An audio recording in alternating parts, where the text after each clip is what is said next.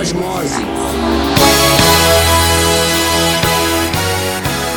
Bom dia, boa tarde, boa noite, menininhas e menininhas. É muito estranho gravar um Osmose depois de tanto tempo sem gravar um Osmose.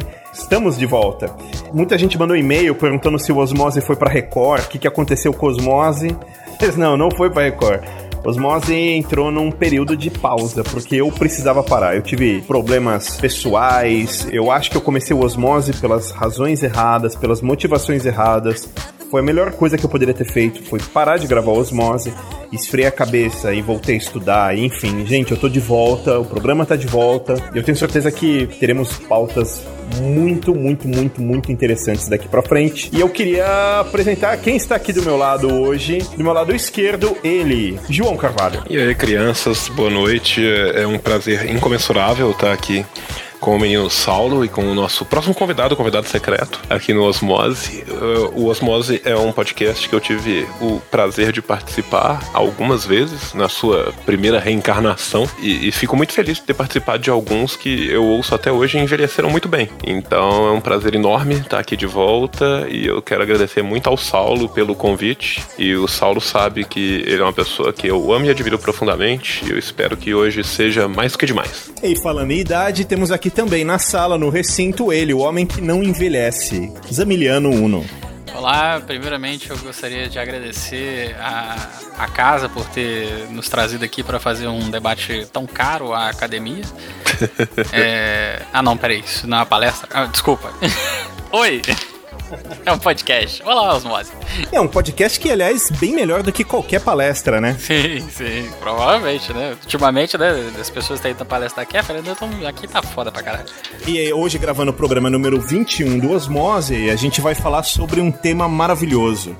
Os nossos sonhos foram vendidos e foi tão barato que eu nem acredito. E aquele garoto, Zamiliano, que ia mudar o mundo, frequenta agora as festas do Grand Le Monde. Meus heróis morreram de overdose e meus inimigos estão no poder. Então, ideologia, eu quero uma pra viver. Dominação ideológica. Mas antes da gente, claro, entrar na pauta do programa, vamos para outro lado.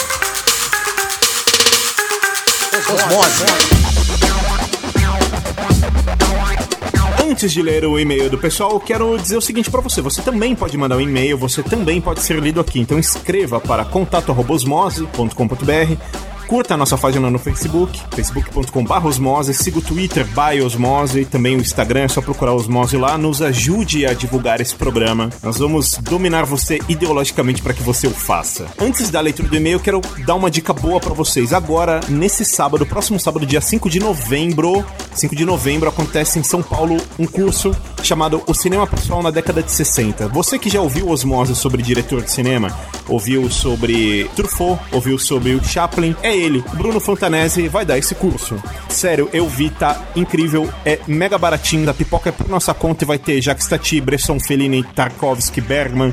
Quer dizer, sabadão agora, corre, manda e-mail para contato.colosseu.com.br ou contato.osmos.com.br e bora para o curso.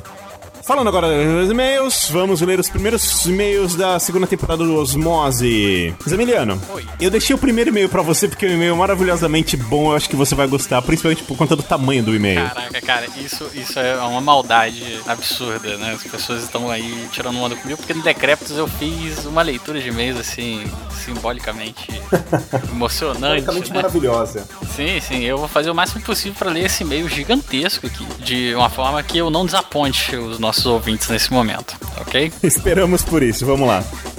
Ok, primeiro e-mail é de Leandro Kinderman, o Kinder Ovo da galera. 26 anos, designer e, e cineasta de fim de semana, morador de Curitiba, Paraná, aquela terra que elege bem pra caralho pessoas.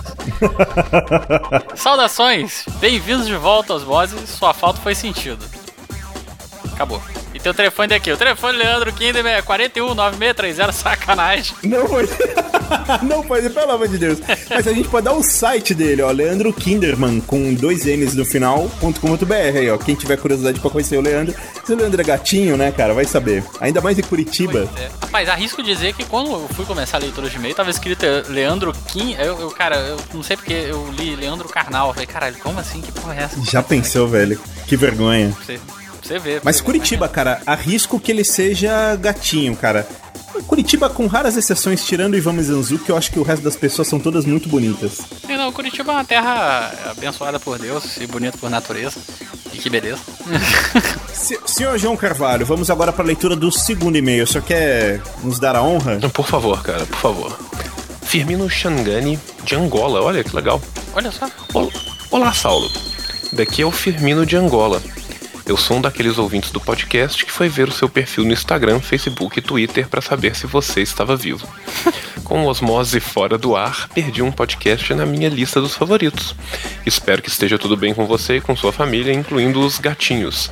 Hashtag vida longa ao osmose. Abraços, Firmino Xangani. Muito bom. Cara, que legal. E você sabe que eu morro de vontade de conhecer Angola, cara? Eu morro de vontade de conhecer pois Angola. Pois é, rapaz. Angola parece ser um país extremamente agradável, né? Cara, um país que produz buraca som sistema não tem como não ser maravilhoso. Cara, eu... eu...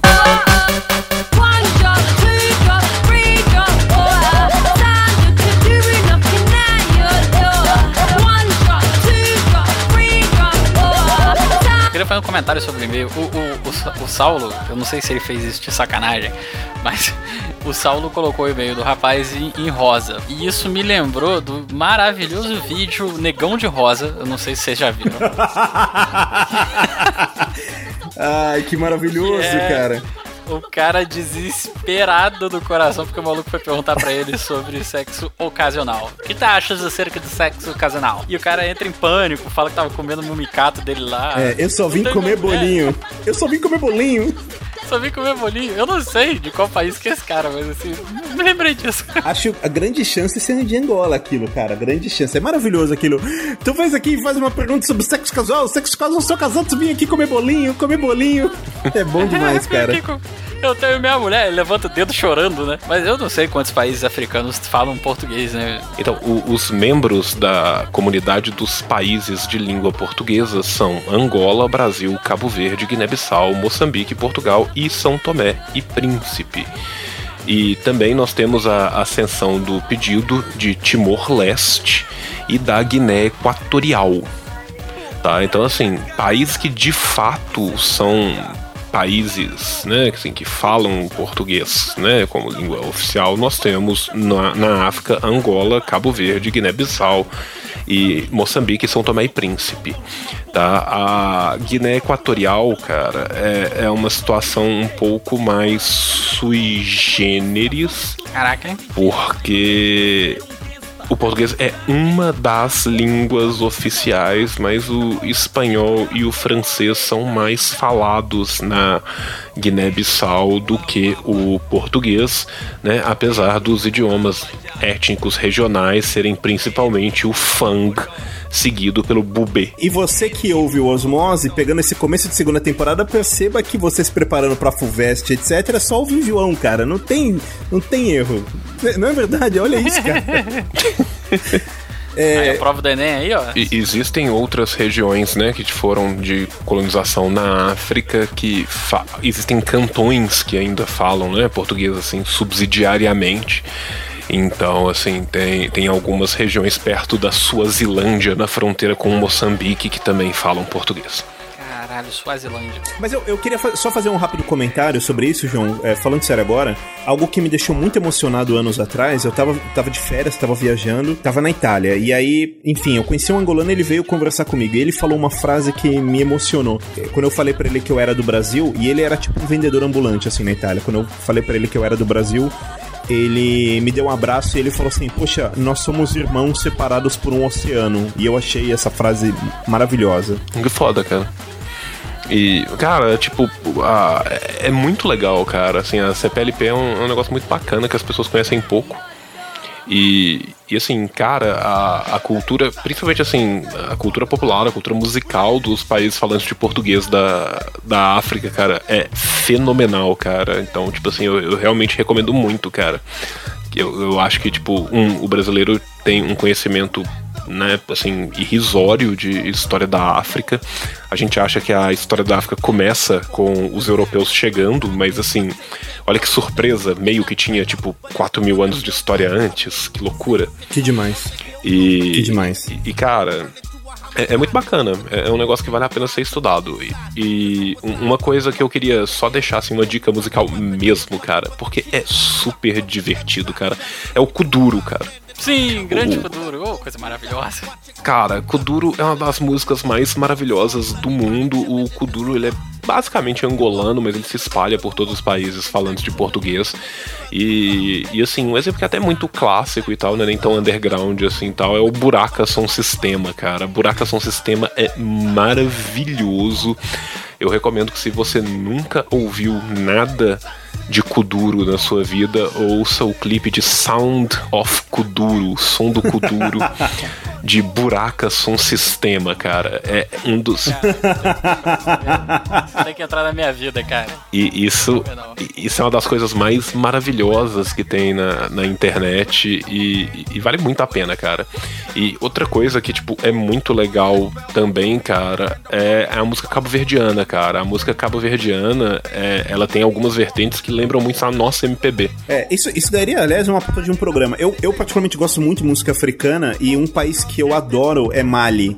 É, e é muito legal porque eu me lembro que quando eu comecei a escutar, a primeira coisa que veio na minha cabeça foi: Nossa, isso daqui parece muito blues. E aí no minuto seguinte eu pensei: Não, na verdade o blues é que parece isso daqui, porque é muito mais antigo. E, e, e outra coisa, cara, que eu, que eu vou recomendar, cara, se você for correr atrás de música angolana, cara corra atrás de, de, de uma rapper, de uma, de uma musicista angolana chamada Saborosa, cara. Que nome bom, cara. Saborosa é fenomenal, cara. Mas, Emiliano, por favor, nos presentem com o terceiro e-mail. Mas o terceiro e-mail vem de Antonini Garcia. É, que não tem idade, não tem carro, não tem nada. Ele só quer saber de lepo-lepo. cara, que, que lembrança fenomenal, cara. Não é? é? Olá, sabe quando não se espera por algo?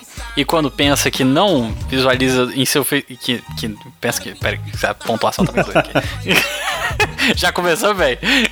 Sabe quando você espera de algo e quando se pensa que não visualiza. E quando você pensa que não, visualiza em seu Facebook a volta do osmose? Caramba! Foi uma sensação muito boa, pois sou muito grato pelo trabalho que realizam. Vocês fazem parte da minha história profissional e espero que continue desenvolvendo esse trabalho sincero e honesto em seus, em seu, com seus ouvintes, seguidores, alunos, amigos, enfim. É bom ter vocês de volta. Ah, que legal. Antonini, é o seguinte, é, já digo para você e pra todo mundo que tá ouvindo o programa. A primeira temporada, ela parou porque teve que parar, eu, eu, eu me senti compelido a isso, eu precisava ter, ter dado aquela pausa. Ela acabou com 20 programas. Então, considero isso uma primeira temporada e a gente começa agora no 21 a segunda temporada. Quantos programas a gente tem na segunda temporada? Teremos na segunda temporada? Não faço a menor ideia. A gente vai sentir programa a programa, talvez sejam 20, talvez sejam 50, talvez sejam 2 mil. Eu conto com a ajuda de vocês pra gente descobrir isso junto. Cara, o quarto e meio eu tenho vergonha porque eu, eu tenho medo de errar o primeiro nome dela. É Jace, é isso? Eu acho que é Jace, cara. É Jace, né? Jace, eu acho que se é, fosse. É, não tem acento. É, tiver, é, isso que eu ia falar. Se fosse Geicel, alguma coisa assim, teria acento, cara. E, e, se fosse Geice, também teria que ter um acento agudo no, no I, né? Eu vou chamar ela de G. G Álvares, 24 anos, antropóloga de Porto Velho. Olha só que legal. Oi, Saulo. Fiquei muito feliz em saber que o Osmose voltaria. Conheci você no Anticast, no episódio sobre podcasts indicados e comecei a escutar o Osmose antes mesmo do seu antigo podcast. Depois que acabei o Osmose, fui direto para a página do seu antigo podcast é, escutar mais do que você tinha produzido junto com os outros parceiros. E foi muito diferente acompanhar sua evolução reversa, porque vi o produto final e depois o início. E como você mudou sua postura? Sua produção no Osmose ficou muito mais direcionada e rica em conteúdo. Você me proporcionou as melhores aulas de cinema que uma apreciadora poderia ter, e até mesmo de política, com o episódio 12 sobre a despetização do PT. Aliás, episódio gravado com os senhores, inclusive. Sim, sim. Sim, é um ótimo episódio, aliás. Tudo bem que os dois podcasts mais fofos do comunismo estavam juntos, mas você e, o Dani e eu, Daniel, com posturas bem humildes, foram ótimos mediadores, pois eu me via na mesma posição, até por ter estudado antro é, antropologia e na maior, ma e na maior parte não estar de nenhum lado, só do meu mesmo. Enfim, Graças a você, senti vontade de ver os clássicos do cinema, pois a paixão com que você e os convidados falavam sobre os diretores me deixaram muito curiosa para assistir e depois ouvir novamente o episódio. Por mais que de alguma forma seja uma conversa semi-esquizofrênica, por ouvir e não poder participar, você pode participar. Só se mandar um e-mail por contato.robosmos.br. Já ajuda muito, pois em meus tempos de universidade eu tinha aulas de antropologia da arte. Olha que coisa demais. Que eram basicamente discussões sobre filmes clássicos, literatura e poesia. Depois que acabei o curso, fiquei sentindo falta dessas discussões e não tinha mais com quem conversar sobre isso, pois com a tecnologia atual, tudo ficou muito descentralizado e é difícil conhecer pessoas que estejam falando das mesmas coisas que você consome. Só gostaria de agradecer mais uma vez pela proposta do podcast e fico muito feliz que tenha voltado, pois careço de discussões a respeito. Abraços, boa sorte. Jace, ah, que legal, cara. Vocês querem comentar primeiro? Que coisa fatiamo? Cara, eu, eu quero comentar o e-mail, quero agradecer a gentileza, né? Porque eu e os Emilianos fomos muito, muito bem elogiados aqui né? Que nós fomos chamados de os podcasters mais fofos do comunismo e, e, eu achei eu achei um termo excelente, Sim. cara. Eu, eu, eu sou eu, eu, acho que eu e o Zamiliano, né? A gente tá aí, né? Obviamente ainda membros da quarta internacional, mas prontos, aptos a fundar a quinta internacional, que vai ser a internacional Kawaii Dezu, né? Vai ser provavelmente a melhor internacional de todos os tempos. E, exatamente. Eu e o Emiliano vamos usar de memes de gatinhos para tomar os meios de produção. Os memes de produção, né? Os memes de produção. E, e todo proletário será um senpai, cara. Eles serão, eles serão notados. N ninguém mais terá que ser notado, cara, porque todos serão senpais, cara. É isso que o comunismo kawaii desu está. A, a, socialização do senpai. A socialização do, do, do conceito de senpai, cara. É, Zamiliano, quer, quer tecer algum comentário? Eu não, não vou ser extremamente breve. É, obrigado. Bom, eu vou comentar o seguinte. É, bom, obviamente, muito obrigado pelo seu e-mail, pelo seu tempo de escrever esse e-mail, pelo seu carinho com, com a gente, com, com os Ames, com o João, comigo. Eu concordo com você, assim, embora eu nunca mais, sabe, eu ouvi os podcasts que eu gravei no passado. É, aliás, nem do Osmose, nem do antigo podcast que eu participava. Mas eu te digo que, de certa forma, eu me arrependo um pouco de ter gravado alguns deles. Porque eu, eu me lembro vagamente de opiniões ou de coisas que eu disse e que eu mudei totalmente. Que hoje em dia eu olho e falo, nossa, mas acho que, eu, acho que eu fui muito radical ali, acho que eu fui muito babaca aqui. Você começa a aprender, sabe? Acho que eu fui muito machista ali, acho que eu fui muito cretino lá. Você começa a perceber essas coisas. Eu acho que isso faz parte da própria vida, né? Então, justamente por fazer parte da própria vida, ao mesmo tempo que eu me arrependo, eu tento também não me arrepender, porque eu olho para a própria evolução, para o aprendizado do dia a dia e vejo isso com bons olhos. Acho, acho demais é, o seu comentário, porque para mim isso é realmente uma crítica e eu acho uma crítica maravilhosa de receber. É, é, eu acho legal a gente olhar e falar, putz, olha só como eu, eu pensava e como eu penso hoje, sabe? Essa evolução acho que é um sinal bom, cara. Um sinal bom da, é, enfim, do que, do que a gente vai aprendendo é, na vida. E para finalizar, você falou sobre um dos programas que eu mais gostei de gravar, não no Osmose, mas na minha vida, que foi a despetização do PT. E de certa forma, eu acho que esse programa, e os senhores são responsáveis nisso, totalmente responsáveis nisso, esse programa, de certa forma, ele foi. Ele, ele previu o futuro. Porque muita, muito do que foi dito nesse programa sobre o PT e sobre o que o PT poderia viver, etc., de fato aconteceu, né? A gente viu a despetização do PT. Cara, é, é, aquela coisa, infelizmente, eu não acho nem que a gente pode se colocar nesse ponto de. Eu, eu, eu, vou, ser, eu vou ser mais técnico, cara. Nós não somos profeta, nós somos meros nabii. Nabi era o profeta profissional do, do período de reis judaico, que ele basicamente fazia o vaticínio ex-evento, ele profetizava sobre algo que já aconteceu, cara. Tudo que a gente falou do PT no, no, no episódio de despetização do PT, cara, eram coisas que nós, todos da esquerda, que em algum momento nós saímos expulsos do PT, né? A grande maioria do, dos partidos da, da, esquerda hoje em dia. Mas assim, boa parte dos movimentos de esquerda hoje em dia tiveram em algum momento alguma ligação com o PT e foram paulatinamente saindo cada um deles, cara.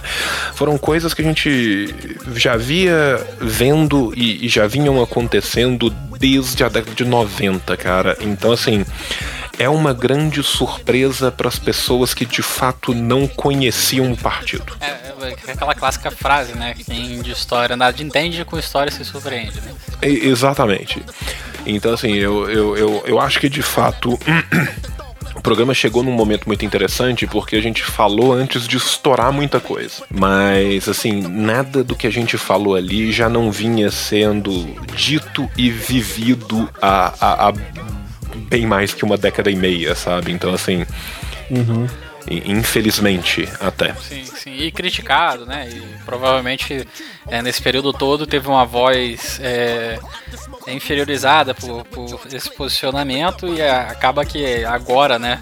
Torna, essa voz torna-se um pouco mais aberta e mais difusa em relação à questão do, do, da despetização do PT em si. Né?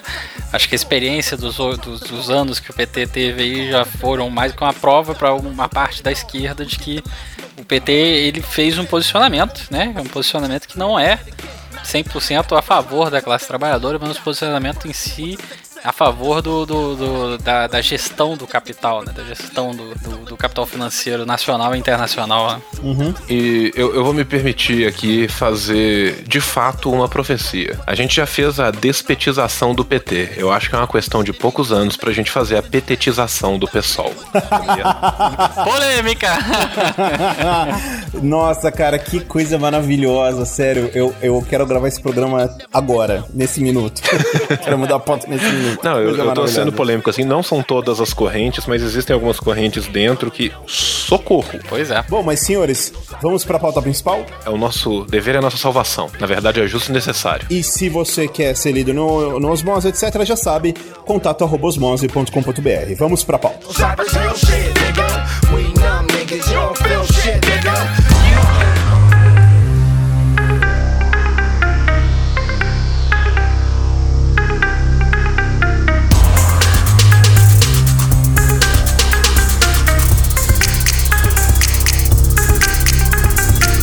Dominação ideológica. Bom, antes da gente começar, eu quero esclarecer uma coisa que a gente vai falar sobre, obviamente, uma coisa que tá nítida na sociedade e tudo mais, mas isso daqui é uma perspectiva filosófica, né?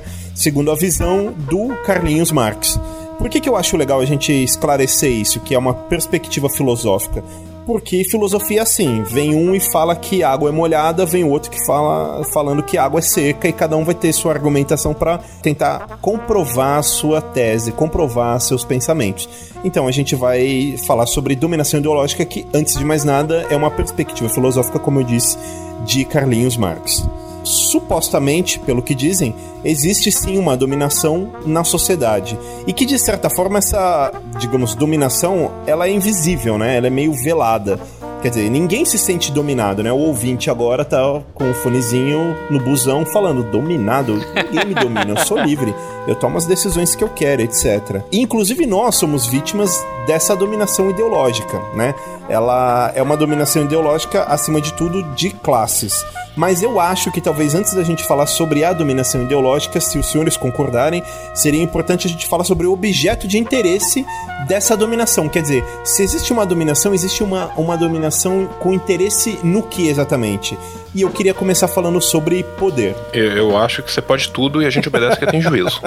É, supostamente, se a gente olha pela, digamos, visão grega, o poder para o homem é basicamente é, existe para que ele possa resistir à sua condição. E que condição é essa?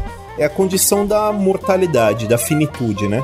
Então, é, tendo poder, eu posso tentar ampliar essa minha condição, eu posso tentar melhorar essa minha condição, eu posso ter recursos, acesso a coisas, eu posso tentar fazer com que a minha vida tenha um, um equilíbrio, tenha uma perenidade maior, tenha uma, um formato mais agradável. Então, o, o poder ele parte no, numa visão grega de um princípio muito interessante, né?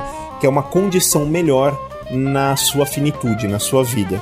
Mas, João, eu queria te perguntar uma coisa sobre poder. E aí, pra gente entrar nessa questão da dominação ideológica. É... Quando a gente fala de poder e a gente fala de Grécia, eu queria entender o que, que é a democracia nesse âmbito. Cara, é, assim, várias coisas. Eu, eu, primeiro vou me permitir, já que você falou de Grécia, você tá praticamente me implorando para falar de Mesopotâmia, para mostrar o tanto que a Mesopotâmia é mais legal do que a Grécia, né? Então, assim, eu, eu sou obrigado. Tá? O, o, que, cara, é de uma ironia profunda que se eu ligasse a câmera aqui, você ia ver que eu tô com uma camisa com o alfabeto grego em grego. Eu tô usando a camisa disso pra, da Grécia para falar bem da Mesopotâmia. Então, assim, eu sou. eu, eu sou minha própria Nêmesis. Mas a, a, verdade, cara, é que o, a epopeia de Gilgamesh inteira ela lida com o fato de que, mesmo Gilgamesh, um rei tão poderoso, sequer consegue lidar com o fato de que ele é mortal. Ele busca inteiramente, durante toda a epopeia, a sua própria mortalidade e ele não consegue lidar com a mortalidade sua mesma e a morte de Enkidu, o seu companheiro e isso deixa ele completamente desequilibrado até que ele finalmente percebe que a única forma de lidar com isso é aceitar que dói menos. entendeu? Então, assim, eu, eu, só queria falar que a sociedade da Mesopotâmia é uma sociedade dez vezes mais legal do que a Grécia.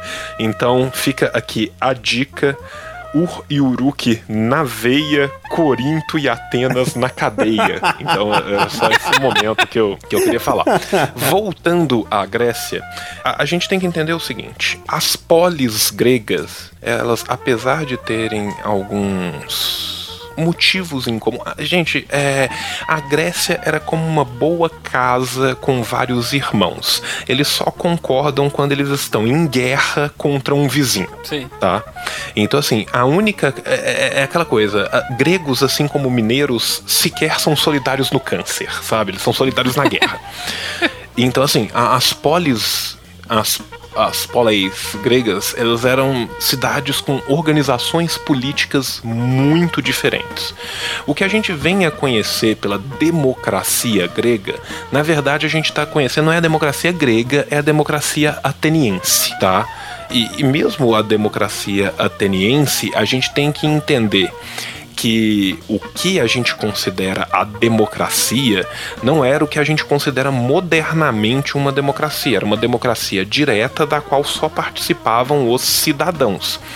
Mulher não era cidadão, estrangeiro não era cidadão.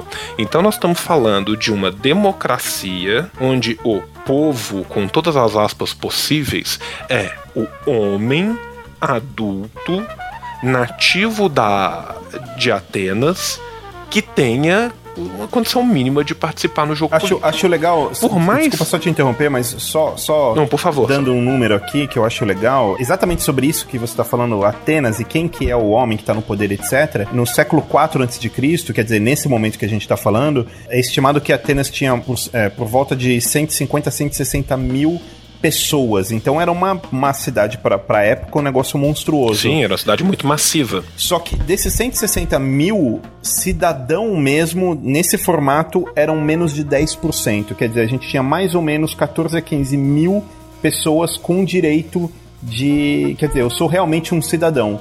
E desses. Sim, e se você for pensar, desses, nem todos viviam em Atenas capital, eles viviam espalhados Isso, pela região de e, Atenas. E desses, os que iam pra Ágora, pro cacete mesmo, pra discussão, pra luta pelo poder e tal, eram ainda 10%, quer dizer, 160 mil, a gente está falando aí de mais ou menos 1.500 pessoas que era, era o cidadão de bem. E eu posso te contar uma coisa ainda mais irônica disso tudo, Saulo? É. Desses, dessas 1.600 pessoas, você vai ter basicamente umas 1.200 a 1.300 que iam trabalhar nos ofícios diários que a democracia ateniense permitia, ou seja, ia ser juiz, ia votar, ia participar de um julgamento, ou seja, eram pessoas que recebiam pequenos salários diários que forçavam com que eles ficassem participando ali, batendo palma para todos, e as pessoas que de fato falavam, participavam participavam e comandavam os movimentos eram os seus membros mais abastados, que não chegariam a 10% desses 10% dos 10%.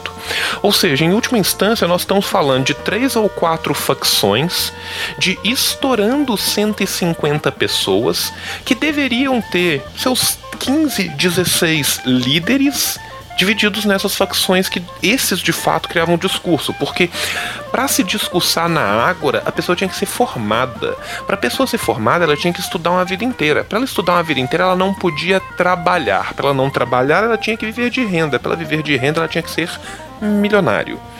Quantas pessoas nessa sociedade de fato tinham o luxo de não trabalhar e viver simplesmente das rendas que eram ou da, da, da, histórica riqueza de suas famílias, ou das prebendas que suas famílias conquistaram em guerras, ou dos, dos contratos privilegiados que eles tinham. A grande maioria das pessoas não tinha esse luxo. Tá? Então, assim, é, é muito engraçado quando a gente pensa, por exemplo, em Platão. E Platão era um membro da altíssima aristocracia, da plutocracia de, de Atenas. Ele era vindo de uma família muito rica, o seu pai, inclusive, foi um dos golpistas. Né, que tentaram comandar em grupos a, a democracia ateniense. E, e, quando ele fala de Sócrates, Sócrates era exatamente o contrário o, o Sócrates era uma pessoa desprovida de, de rendas, mas que tinha que era de uma extrema argúcia. E que o simples fato dele ter vindo dessa categoria de baixo fez com que, independente dele ser entre na, na, concepção de Platão e ter entrado para a história como o maior retórico daquela sociedade, o maior dominador da sua política, ainda assim ele bebeu a cicuta, o que jamais teria acontecido com Platão ou com um dos seus pares mais altos dentro dessa mesma sociedade. Tá? Então, mesmo quando a gente fala em democracia direta ateniense, a gente tem que entender que é um grupo mínimo dentro de uma sociedade que a comanda, que é uma elite que comanda essa sociedade. Quando a gente então vai e fala de aristocracia, é menos gente ainda. E a verdade é que as democracias e as aristocracias e os lugares onde vocês tinham sequer uma aristocracia mandando, mas um rei, um déspota, fosse ele um basileus, um rei filósofo ou não, simplesmente um déspota, elas tinham que funcionar em conjunto. Então, quando você pensa que Atenas se juntava com outras cidades para guerrear contra as outras cidades gregas, quando eles não estavam guerreando contra invasores de fora, você tinha toda uma questão política, você tinha a Lacedemônia comandada pelo Esparta de um canto e os atenienses com um grande grupo de cidade dos outros, você tinha várias outras cidades que eram dependentes de Atenas financeiramente e, e tinham relações de, de dependência direta com Atenas, que eles tinham que pagar impostos a Atenas e participavam dos esforços de guerras atenienses. Atenas era uma democracia internamente e, e, com todas as aspas possíveis dessa democracia, mas Atenas era um império, ela era imperialista contra as outras cidades que ela dominava. Então, assim, a, a, a coisa é muito mais cinza do que a, a, a princípio parece. Me explica uma coisa, quando a gente fala sobre, sobre a democracia ateniense, e esse jogo político pelo poder, quer dizer, a aristocracia ela é formada pelos melhores, pelos que tiveram oportunidade de estudar, tiveram tempo, tiveram dinheiro, tiveram acesso, etc. É aquela coisa, o, o, termo melhores vem literalmente do grego haristos, né? Que é, que é, melhores, tá? Mas assim, eu acho que o termo ideal pra gente usar hoje de uma forma crítica não é necessariamente melhores, mas os mais privilegiados. Uhum. Eu, eu, eu, vou te dar um exemplo muito claro. Se a gente for pensar no Sócrates que é descrito por todos os autores que descrevem Sócrates, não só Platão descreve Sócrates, né? Mas assim, Sócrates é uma pessoa que tinha uma capacidade de arguição, uma capacidade né, de discussão, de retórica, de uma inteligência privilegiada que não veio das clivagens mais afastadas dessa sociedade. Uhum. Agora, a cada um Sócrates que aparecem, a tendência na Grécia seria que aparecessem dez Platões. Por quê? É muito mais fácil alguém que foi criado a vida inteira dentro com as melhores condições possíveis, com acesso a toda a literatura possível. A gente tem que lembrar que o meio material de produção de um bem, ele define muito essa época. Então, por exemplo, assim, hoje em dia, gente, é muito fácil eu pegar um PDF na internet e ler qualquer livro sem pagar nada. Nós estamos falando de uma época que são, são pergaminhos. Isso é caro, tá? E nós estamos falando de uma época em que quase ninguém na sociedade lia. E nós estamos falando de uma época que não tinha escola pública, não tem liceu. Você tinha mestres e você tinha começando as primeiras escolas, tá? Então, assim, a educação, o simples fato de uma pessoa ser educada para isso já mostrava que ela tinha um privilégio superior a 99% daquela sociedade. Cruzando essas informações que você está dando, e eu acho ótimo o que você falou, não são os melhores, mas os mais privilegiados, como é que a gente consegue colocar, não só nessa época, mas até hoje me parece uma loucura, na mesma balança a democracia com a aristocracia? Porque, e quando eu falo hoje em dia, por exemplo, a gente olha para uma coisa supostamente aberta e democrática, etc., que é o ensino público, a USP, por exemplo, Universidade de São Paulo.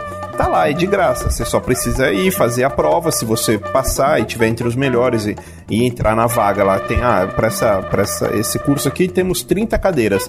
Você for um dos 30, você entrou.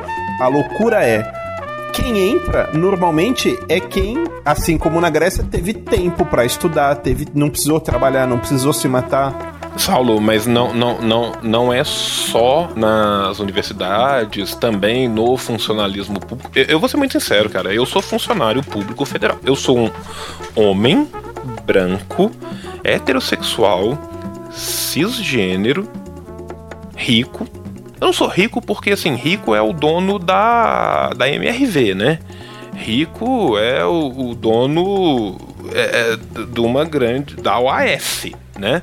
Eu sou da plutocracia do proletariado. Eu sou filho de funcionários públicos e sempre tive acesso a tudo. Uhum. Tá? Então, assim, por mais que, tipo, meus pais se separaram quando eu era pequeno, teve brigas entre o casal e tal, a minha educação sempre foi muito boa. Então, assim, por mais que eu tenha passado alguns pequenos perrengues, os meus pequenos perrengues não se comparam aos perrengues normais e diuturnos de 95% da sociedade. Uhum, sim. Tá? Então, assim, é muito fácil para mim enxergar num sistema onde eu tive oportunidades gigantescas que os outros não tiveram, num, num sistema de, de uma escada de 20 degraus, onde eu nasci no 16 degrau, Uhum. É muito fácil para mim eu falar, eu caminhei quatro e eu mereço estar aqui. Sim. Sabe? Então, assim, cara, é, é muito.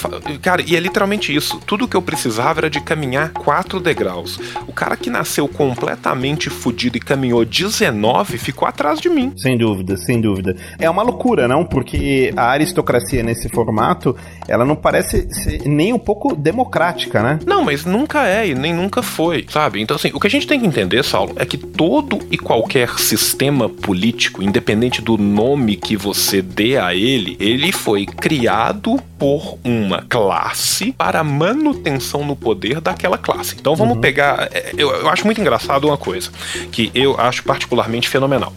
Toda sociedade acha que ela é a última sociedade da história do planeta, que o seu sistema é o sistema mais evoluído da história do planeta e que nada mudará nunca. Se a gente pegasse uma máquina do tempo e voltasse em Roma, e a gente não precisa, porque a gente tem autores romanos que falam isso muito claramente, uhum. ninguém em Roma questionava a escravidão. Ninguém em Roma questionava o modelo econômico de expansão do Império Romano. Para a nossa sociedade hoje, estudando a crise do modelo do Império Romano, entendendo como que aquilo se tornou insustentável, é muito fácil de perceber que aquilo ia dar errado. Só que em compensação hoje em dia a gente não consegue perceber os erros da nossa própria sociedade. Era, é muito fácil para alguém que nasceu no século XIX perceber claramente que a a, a, burguesia tinha que subir depois do modelo feudal porque ela estava completamente cerceada do, dos seus direitos pela aristocracia reinante na Idade Média. Mas era completamente impossível para essa mesma pessoa perceber que a Revolução Francesa estava chegando. Uhum, sim. E, então, assim, é, a, a, gente tem uma miopia muito grande para uma análise de curto prazo e é muito mais fácil a gente analisar os fatos que já passaram de fato. E isso é, é comum a todos. Só que para além disso, a gente tem uma tendência de acreditar que a gente vive o final da história. Então, mas pegando esse gancho, quer dizer, você está falando sobre a, a mudança de época para época, da Império Romano, Grécia, quer dizer, ah, agora é o feudalismo, de repente vem a Revolução Francesa.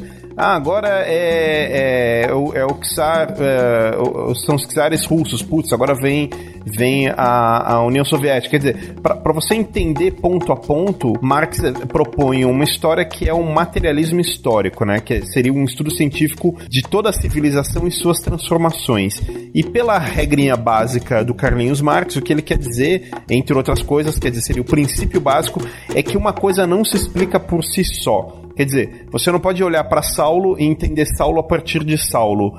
Para entender por que Saulo deu certo ou por que Saulo deu errado, você precisa olhar o contexto de produção da material, e é, e é sim sempre material, daquela sociedade. Quer dizer, para eu entender por que, que o feudalismo deu ruim e foi parar na, na, na Revolução Francesa, eu não preciso olhar a Revolução Francesa e nem o feudalismo, eu preciso entender a produção material do feudalismo. É isso, Zamiliano? Sim, sim. Na verdade, na verdade, os dois, né? Você vai olhar a produção material do feudalismo em si, como modo de produção, é, em seu início, né, em sua metade e no, no, no processo de crise, e avaliar né, o, o, se aquele modo de produção ele tá tendo um certo esgotamento ou não, né? No caso do, do para o processo da Revolução Francesa, ele já estava num processo de esgotamento em relação à própria população francesa naquele momento. O materialismo histórico do Marx, na verdade, ele é um, um método de abordagem metodológica né, para estudar a sociedade né, no emprego do, do, do, dos, dos meios de produção. Né? Então você estuda a sociedade é, e a história da sociedade para chegar e, e, conseguir apontar né, algumas questões que estão ocorrendo no presente. Entende? Então, e tendenciar alguma coisa futura. Aí a gente entra na questão de dialética. Né? Eu, eu, quero só fazer um, um, outro adendo que a gente tem que entender que algumas categorias que a gente usa na história para facilitar o estudo, elas são categorias reducionistas, tá? Então, quando a gente fala assim, o modo de produção feudal, quando a gente fala isso, cara, dá uma impressão para quem não conhece de ciências humanas, para quem nunca estudou de fato o feudalismo, para quem nunca estudou de fato o marxismo, para quem nunca estudou, né, dentro da nossa área, que é uma área que é muito mais afeta a, a mim, aos AMES e tal, do que imagino que muito dos ouvintes, talvez. Mas assim, é, quando a gente generaliza dessa forma, a gente generaliza para poder tirar algumas conclusões, mas assim, feudalismo enquanto um horizonte teórico, ele existe entre o Loire e o Reno por um período de não mais do que três séculos, sabe? Então assim, a gente estipula o feudalismo e dá a impressão que todo e qualquer camponês, todo e qualquer suzerano, todo e qualquer vassalo do norte da Irlanda até a Sicília vivia, produzia e pensava da exata da mesma forma por mil anos. Sim, sim, exatamente. Né? É uma coisa que há de se tomar muito cuidado, né? O processo de desenvolvimento do capitalismo na Inglaterra não é o mesmo processo de desenvolvimento do capitalismo na França, né? Como no Brasil e assim por diante. Sim, e assim, é aquela coisa, se você tivesse que virar pro próprio Marx e falar assim, fala qual que é o último país da Europa que vai ter revolução, ele falaria Rússia. Hum. Tá, então assim, é, a gente tem que entender que quando a gente usa essas categorias, muitas vezes a gente está generalizando para entender processos, para entender o fenômeno. Então você tem assim, você tem uma epifenomenologia para entender aquilo. Tá, então assim, mas existe um reducionismo teórico nisso. É só um, uma coisa que a gente tem que graduar para quem tá chegando de fora, às vezes não entender. E até porque às vezes a pessoa que tá chegando de fora fala, pô, mas vocês estão falando então que tipo assim, que o Império Romano era o mesmo Império Romano da Britânia até a Judéia. Não era, você entende? Então, assim.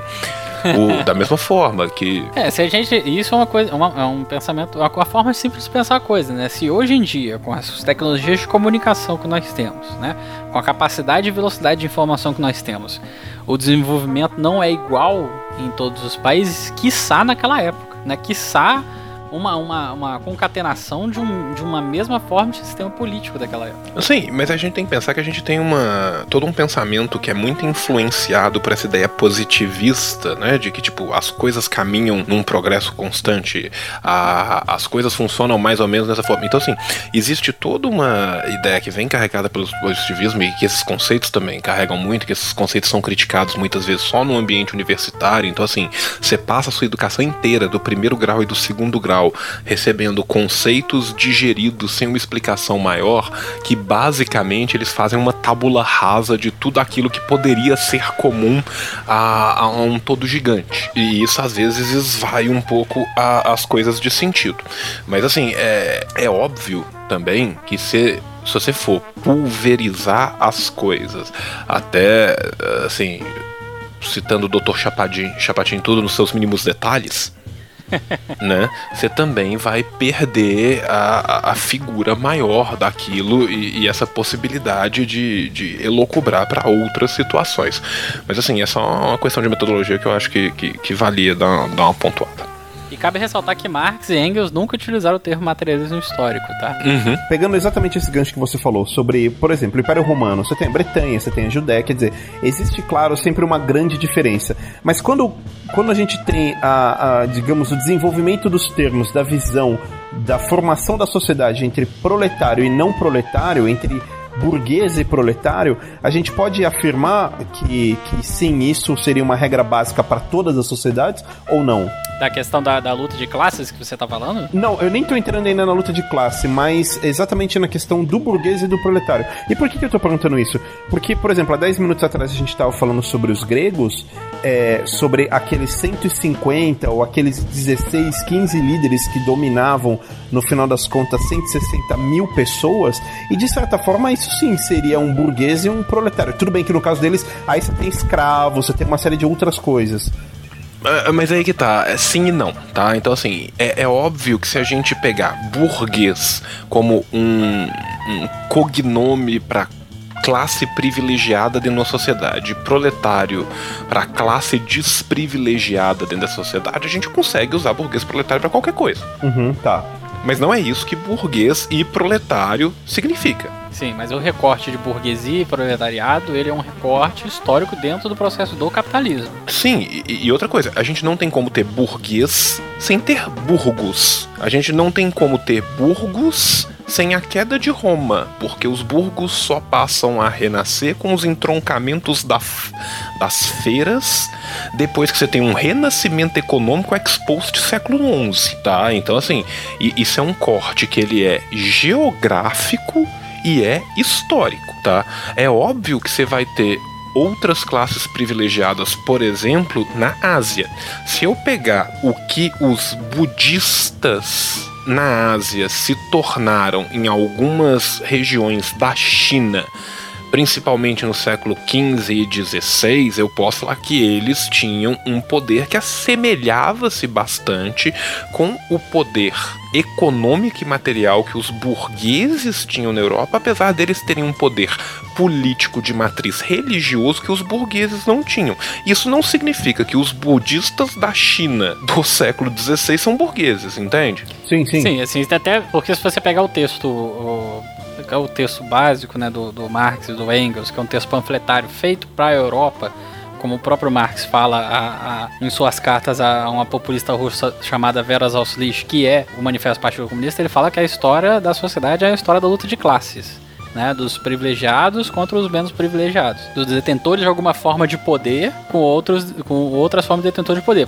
E a gente tem que lembrar também, né, que a gente fala, por exemplo, que é a, a, classe dominante hoje é a burguesia, a burguesia é detentora dos meios de produção, né, e, e detentora da, da, propriedade privada. A gente não pode esquecer que a propriedade privada em si não nasce com o capitalismo, né? A forma de propriedade privada do capitalismo é diferente das demais formas de propriedade privada. E Marx e Engels na ideologia alemã. O Marx Sim. fala de todo o tamanho. O que eu estou propondo aqui é um guia para a, a análise da história.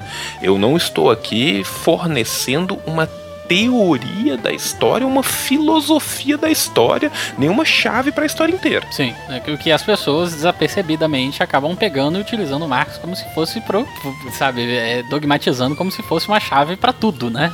Sabe? Então, é um assim, problema Marx sério. não é Salomão, sacou? Marx É. não tá propondo um- uma teoria interpretativa do mundo que vai renovar a cabala, Sim, sim, né? tá? Ele tá propondo um guia baseado em, em questões da dialética. Então, assim, é, a gente tem que en- entender isso. E, e, assim, e ele não fala isso só na ideologia alemã. Ele fala isso no prefácio do Capital. Ele fala isso em vários outros momentos. Sim, Sim, sim. E o que acaba gerando, né, essa questão de você avaliar Marx como se ele fosse capaz de avaliar tudo, né, gera problemas das pessoas interpretarem, por exemplo, que o atual feminismo é uma coisa burguesa, né, feita para despistar a classe trabalhadora da luta principal que tem e etc, etc. O que é uma besteira absurda, assim. Sim. Outra coisa, cara, o voltando no termo materialismo histórico, eu, eu acho que a galera tira o, o termo de traduções do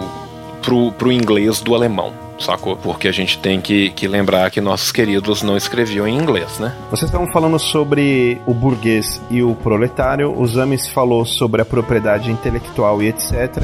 Mas eu queria pedir para vocês, eh, desculpa, propriedade privada, mas eu queria pedir para vocês desenharem pro amigo ouvinte que não tem a menor ideia sobre esse assunto, quem realmente é o burguês, quem realmente é o proletário. É, assim, eu, eu, eu acho que a definição mais simplista e rasteira de todas é a partir do momento em que alguém tem apenas para poder sobreviver. A única forma que ele tem é a de vender a sua força de trabalho, vender o seu esforço, porque ele não detém mais os meios de produzir o que ele vai vender ele se tornou um proletário, o burguês vai ser aquele, exatamente a classe que vai deter esses meios de produção. Essa é uma diferença clássica, por exemplo, da, da Grécia. Na Grécia não existe a detenção dos meios de produção enquanto uma atitude de classe tá? Não é que não significa que não ninguém em momento nenhum da Grécia não deteve os meios de produção. Existe uma anedota inclusive sobre um filósofo grego, eu esqueci qual que é agora, depois eu vou tentar olhar, tá? Que falam que ele, para provar que ele entendia muito do mundo dos homens e não apenas de filosofia, ele falou assim: no próximo verão me tornarei milionário. E aí as pessoas riram dele, e aí o que, que ele fez? Ele pegou empréstimos e comprou todas as prensas de oliva da região. Então ninguém podia fazer azeite a não ser usando as prensas dele. Ele se tornou burguês. Uau! Tá? A partir do momento que ele era dono de todos os meios de produção, ele podia pôr o preço que ele quisesse para que as pessoas pudessem fazer o produto, tá? Então assim, ele arrendou todas as prensas de azeite, as prensas de oliva. Então é a única forma que você tinha de fazer azeite naquela região era através dele. Isso é o burguês. O burguês é o arredatário de todas as prensas de oliva, você entendeu? Sim. Você que sabe trabalhar na prensa de oliva, o burguês sequer tem que saber como operar a prensa de oliva. Tudo que ele tem que ser é dono da prensa. Sim, sim. E, João, tem uma coisa sobre o, o burguês que eu acho curiosa, que é o seguinte: o burguês, como você falou, ele detém as condições materiais da força de trabalho, né? Quer dizer, é, ele detém o meio e ele detém ele, e ele abre o espaço para que a força de trabalho, ou seja, o proletário venha trabalhar. Só que a loucura é que ele, ele domina o meio de produção, mas ele também domina a força de trabalho. Por quê? Porque ele impõe as regras, né? Por exemplo, quem está ouvindo esse podcast certamente já ouviu numa entrevista de emprego alguma, algum comentário do tipo: então, Fulaninho, então, Fulaninha, aqui funciona assim, é assado, entra tal horário e aqui a gente paga tanto por mês. É isso. Não quer, quer, não quer, foda-se. Por quê? Porque como a mão de obra. Cara, Saulo, eu acho que uma coisa que é importantíssimo que a gente tem que, que ressaltar é que a história da acumulação primitiva de capitais que, que permite né, que, que tenha essa, esse avanço da, da, burguesia sobre a nossa sociedade, ela não é uma história do conto da carochinha, aonde 12 peregrinos do Mayflower acordavam 5 horas da manhã e trabalhavam incessantemente até 4 e meia da manhã do outro dia. Uhum. Tá? Ela é uma história de dominação, violência, estupro e morte. e predação de humano contra humano tá? Então assim, jamais teríamos a revolução industrial se não tivéssemos antes os cercamentos em massa das terras comunais que forçaram os camponeses, sendo expulsos dos campos, a buscarem a cidade e lá completamente depauperados aceitarem literalmente qualquer coisa a troco de não morrer de fome. Exatamente. Que é tá? a questão. Se você vê é... as condições de Manchester, é, é, é enojante. Desculpa, Zames, Não, continua, é, que por é favor. a questão que o, que o João tá falando é exatamente é, da acumulação primitiva é o que o Marx define no penúltimo capítulo chamado assim chamada acumulação primitiva na Inglaterra, né? Então o Marx ele fala muito bem isso, né? O, o proletário tem que ser livre como os pássaros para que o burguês possa explorar aquela mão de obra dele. Uhum. Né? Num capítulo posterior, que é sobre a colonização, que é um capítulo bem pequeno que as pessoas esquecem, ele fala da questão, que é um capítulo muito engraçado, aliás, ele fala da questão de um burguês que acreditava que o capital não era uma relação social, né?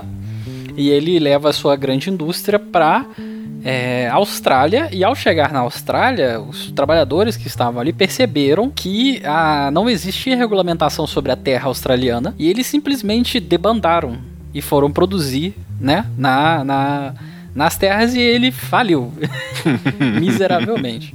Né? Então, se ele não tiver como cercear a capacidade do trabalhador de subsistir autonomamente, ele não tem condições de realizar essa exploração. Uhum, sim.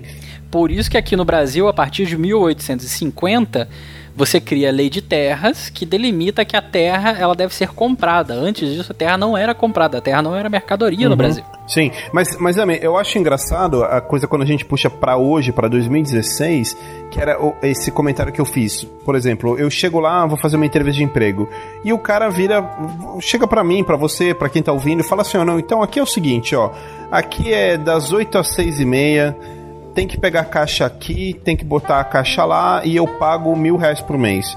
Pô, mas, mas eu acho que meu trabalho vale, vale 3 mil. Amigo, então foda-se, porque eu pago mil por mês. É, é claro que é um acordo, né? Quer dizer, eu tô te oferecendo uma coisa, se você quiser, você aceita ou não.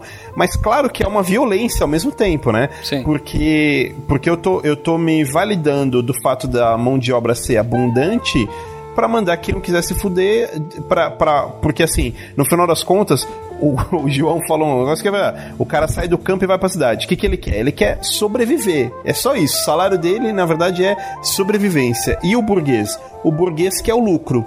E para aumentar o lucro, o que, que o burguês faz? O burguês paga menos pro proletário.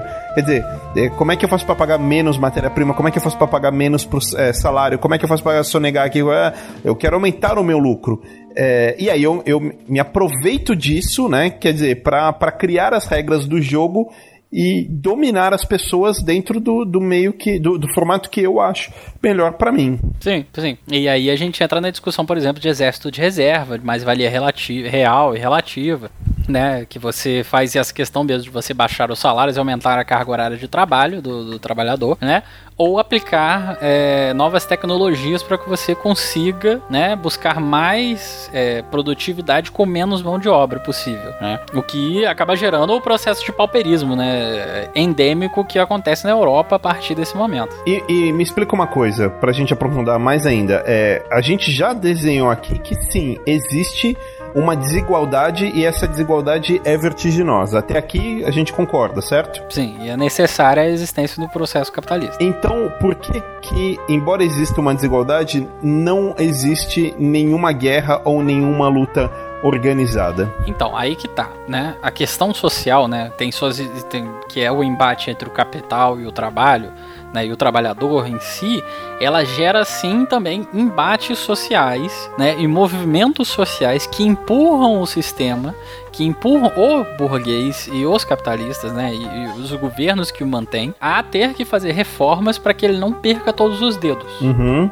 Entende? Então, assim, existe sim uma grande um, um histórico de revoltas em toda a Europa, na América Latina, no mundo, contra essa forma de dominação. Né? Contra essa forma de dominação em que você coloca as pessoas, por exemplo, a terem um salário mínimo é, deduzido de acordo com o valor do pão, por exemplo, né? Que era do. Se eu me lembro bem, acho que é o caso da Alemanha. Eu não sei se eu estou enganado, mas na Inglaterra também. Você delimita isso. Então, existem revoltas em relação a isso que empurram a uma resolutividade desse problema. E depois você tem outros problemas também, né? O que, que você faz com o trabalhador quando o trabalhador não tem mais capacidade de produzir? Uhum. né? Tá velho demais. para produzir ou é deficiente, né? Então a sociedade, né, os proletários e, e algumas vezes até algumas pessoas de, da própria classe é, mais abastada, eles já é, lutam para que isso seja resolvido. Um exemplo disso, por exemplo, é Otto von Bismarck, né, que é, na, na, Alemanha, ele, ele prevendo esse problema, ele cria já um processo de previdência naquela, naquele período, né, para pegar exatamente essas pessoas que estão ficando velhas demais e não têm condições de trabalhar e por sua vez antevendo a, uma possibilidade de revolta por conta disso, né, não que já não acontecesse, mas uma revolta maior, ele já tenta limar qualquer luta ali a partir daquele momento. Né? Aqui no Brasil isso acontece principalmente no início do século XX, né? com, com as legislações previdenciárias que vão abarcar primeiro os, os trabalhadores portuários e os ferroviários. Sim, mas você não acha que, a, que hoje em dia, olhando para qualquer empresa, para qualquer enfim, boa parte dos nossos amigos, etc., que, que o, o proletário, quer dizer, o funcionário, é, ele é dominado e não se vê como dominado, ele concorda com o burguês, com o dominante, quer dizer, ele legitimiza a dominação, vê, vê tipo, ah, tá tudo certo, tudo normal. E, e eu vou dar um exemplo aqui. Eu tenho uma memória de quando eu era criança, minha mãe trabalhava em um escritório de arquitetura. E aí tinha o, o chefão, o arquiteto e tal. Para mim, mesmo criança, tenho, olha que maluco, eu tenho essa memória até hoje. Ela viu o cara como um deus, assim. Ela não, o doutor José, o doutor José aqui, o doutor José ali, e etc. E o doutor José tava, porra, ganhando horrores, montado no dinheiro, pagava um salário lá para ela, ela se matava de trabalhar, trabalhava de sábado e se precisasse trabalhava de domingo e virava à noite se fosse preciso e tudo mais e ela achava o cara o máximo, porque ele é, ele é bonzinho e não sei o que. Então, por exemplo, a minha infância, em casa, eu tinha maquetes, porque ele dava. Imagina que ele fazia, por exemplo, uma maquete de um prédio, né?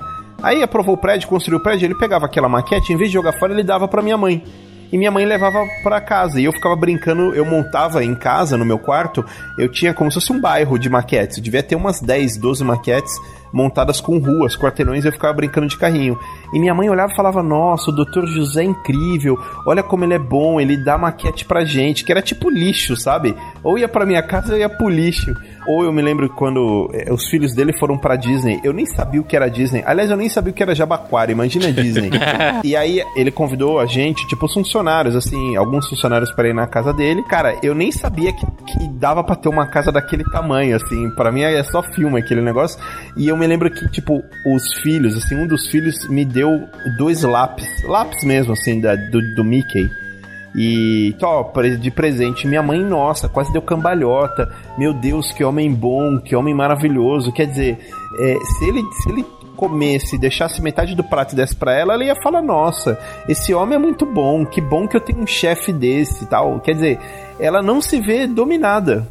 Cara, é, é, é, muito diferente o pertencimento a uma classe e a consciência de uma classe. Sim. Tá? E são duas coisas completamente diferentes. Então, o, o, fato de você ser proletário não significa que você se perceba proletário. Um, um, exemplo clássico disso é o tiozão que vai pro Facebook falar das maravilhas da PEC 241 e é funcionário público.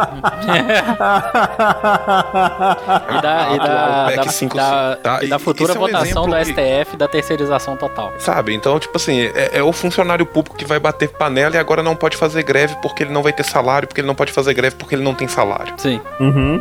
Sabe? Cara, mas é muito louco isso, João. E, cara, isso é muito louco, mas isso é o mais comum, cara. E, e a consciência. Eu, eu, vou ser muito sincero com você, Saulo. E, inclusive, em última que, que, que, ó, as frases são todas do Marx, cara. Um, em última instância, nós somos definidos por nossas condições materiais.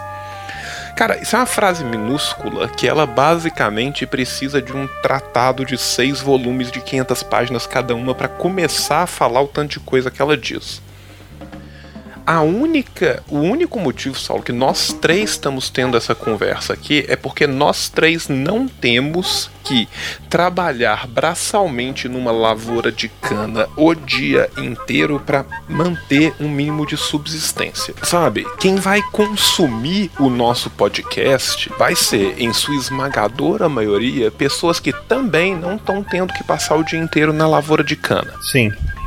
Tá? Então, assim, cara, enquanto a sociedade produz numa proporção de um para um, leia-se, cada ser humano só consegue alimentar um único ser humano, não existe filosofia nessa sociedade. Sim. Tá? Só existe filosofia numa sociedade onde um ser humano consiga produzir no mínimo dois para um, para quem tá batendo enxada e o outro pro, pro filósofo pensar. Sim. O que, o que eu queria até adicionar aqui de, de, avaliação, né, gente? Em nenhum momento a gente quer dizer que a burguesia em si não tenha processado uma revolução numa sociedade, né? E processou. E processou tanto que óbvio. ela chegou, ó, obviamente chegou. E foi assim, inclusive a burguesia, a burguesia precisou de processar uma revolução porque o sistema anterior não permitia que ela expandisse o, o seu poderio econômico, que era muito grande já, nas outras esferas da sociedade. Uhum. Tá? Então a, a, a, burguesia era detentora do poder econômico daquela sociedade, mas não era detentora do poder simbólico daquela sociedade. Sim. Tá? Desculpa, eu estou usando o, o Bourdieu aqui, eu tenho certeza que vai ter gente até tremenda nas bases de me ouvir falar em poder simbólico, mas assim. mas desculpa, gente, é verdade. mas é isso que você falou do, do, do dominado, né? Tá completamente subsumido a, a, ao, ao, dominante, né? É, isso, isso vem de formas é, completamente difer, diferenciadas da, na história, né? Então você tem o famoso conto, né, de liberdade, igualdade e fraternidade, né? Que agora todos somos livres, né? Todos somos iguais, né? Uhum. E etc. Então por isso agora você tem a condição de chegar onde nós chegamos. Agora, se você não vai chegar lá, é Cara, é outro papo. Eu, eu, eu, eu vou fazer um, um, comentário lembrando de um filme que não é nem um filme tão bom assim, mas é um filme que mostra muito bem como que isso funciona numa sociedade. 10 mil antes de Cristo. Vocês já viram esse filme? Já, já vi. É, é um grupo que, que fica perdido, ele acaba indo pra uma, é, Assim, imagina um grupo de. Vamos colocar de pastores e coletores seminômades, aonde uma pessoa desse grupo fica perdida e acaba encontrando com uma civilização clássica da antiguidade nos modelos egipto-mesopotâmicos. Vamos colocar assim, beleza? Tem uma revolta no final do filme e aí tem uma cena maravilhosa onde a gente tem um análogo a um faraó e um exército revoltoso, vamos colocar de 500 mil pessoas, assim, tô exagerando, mas tipo assim, 20 mil pessoas e tipo 200 pessoas protegendo e o faraó com uma máscara gigante esquisitíssima, mostrando que ele é um deus e não um homem. Alguém joga uma pedra no faraó e o faraó sangra. Nessa hora as pessoas descobrem, peraí, eu posso matar o faraó. Sim. E é, e é o que ele faz, né? Todas aquelas pessoas que estavam trabalhando de forma escrava por meses, se não anos seguidos, sendo chicoteados brutalmente o dia inteiro e que tinham certeza que o faraó era um deus entre os homens, na hora que eles veem a pedra batendo nele, ele caindo, eles falam: não, não, não, não peraí.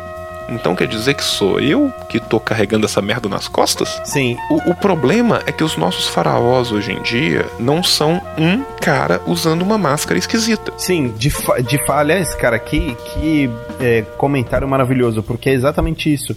Os nossos faraós hoje são os faraós do empreendedorismo, o faraó do. Quer dizer, é, temos exatamente, é exatamente o que você falou, João, exatamente o que você falou. Sim, mas a, a exemplo disso, nós temos a, a figura mítica, né, de Steve Jobs. exatamente. né? O que seria de Steve Jobs, né? Que ali na medida do possível coloca-se como um cara que levou a Apple com sua visão para um determinado fim, se não fossem os trabalhadores que estavam ali envolvidos naquele processo todo. Sem dúvida. Ah, e, e, e, nem precisa ir tão longe, né? De certa forma, e eu nem quero entrar nisso porque eu não a conheço e tal, mas só um comentário rápido.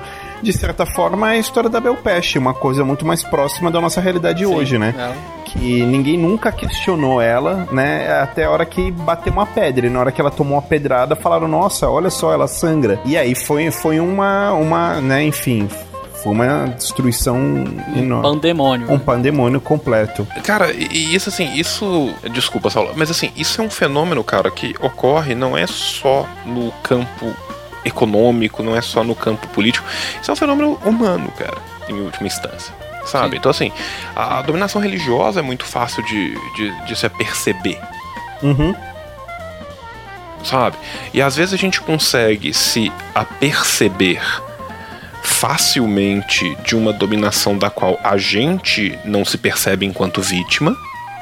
Mas a gente tem muita dificuldade de perceber as dominações que nós de fato somos, das, das quais nós fazemos parte. Você entende? Uhum. Sim. E essa, e essa dominação, Saulo, ela inicia, né, principalmente com, com um processo de extrema violência, né, como a gente já estava falando. Então, antes você resolvia problemas de questionamento contra a burguesia, etc., exclusivamente, não que hoje em dia não se resolva, mas exclusivamente através é, de forças policiais, né, de forças militares, de coerção física contra uma, uma população completamente desorganizada militarmente, completamente desorganizada para lutar em face a esse, a esse poder, né? Só que por um tempo a burguesia começa a perceber que essa, essa forma de é, refrear né, as lutas do trabalhador, ela não, não vai funcionar para sempre. Claro. Não tem como funcionar para sempre. Então, é, com, com vistas a, a, E aí que vem o pulo do gato né, entre o, o reacionário burro e o capitalista esperto, né? é, uhum. Você vai pegar algumas pautas da luta daqueles trabalhadores né? E vai englobar aquilo no próprio sistema capitalista para que aqueles trabalhadores falem, tá, ok, então a gente conseguiu, tá tudo bem, né? Como eu disse, por exemplo, a questão da previdência social. Né? Como é, por exemplo, a questão da saúde pública no Brasil, como é, por exemplo, da questão da assistência social no Brasil, né? Como é as questões das políticas públicas é, no mundo em si, uhum. né? Que afinal de contas, principalmente naquele período, né? Se eles começassem a questionar mais esse, esse ismo, pode ser que eles gostem demais daquele outro ismo que está além mar e a gente não quer que eles vão para lá, né? Para aquele socialismo, por exemplo. Então vamos, vamos englobar isso, né? Vamos trazer, por exemplo, as pautas, e eu, eu, eu vejo isso como um exemplo muito bom.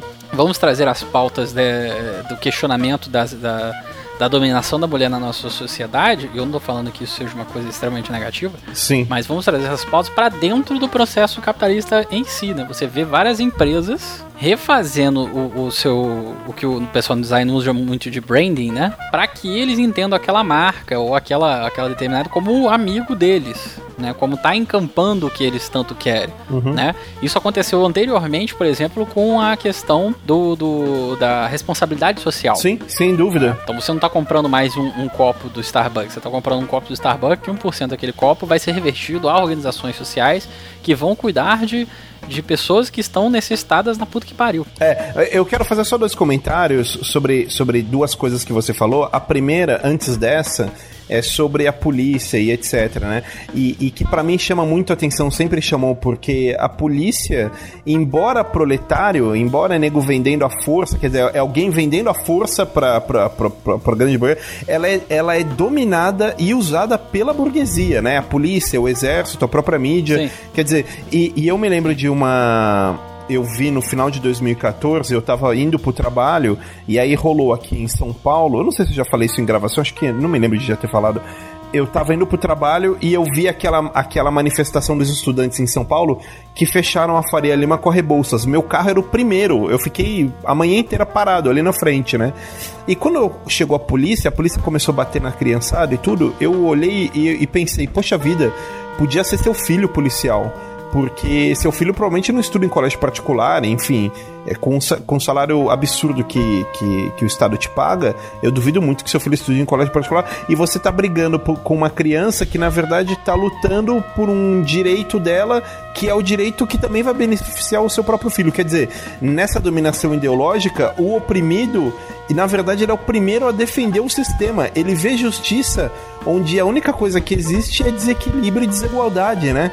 É, e, que, e, que, isso é uma insanidade completa. E a segunda coisa que você falou sobre as empresas, quando a empresa puxa um discurso, etc., eu acho isso muito louco, porque esse discurso ele é para fora, claro, para o consumidor olhar e falar: olha, esses caras são sustentáveis, olha, esses caras aqui é uma empresa tipo que não é homofóbica, olha, ele pega as bandeiras que estão na sociedade e puxam, obviamente por uma questão de lucro e de venda e tudo mais, mas essa bandeira também existe da porta para dentro, né?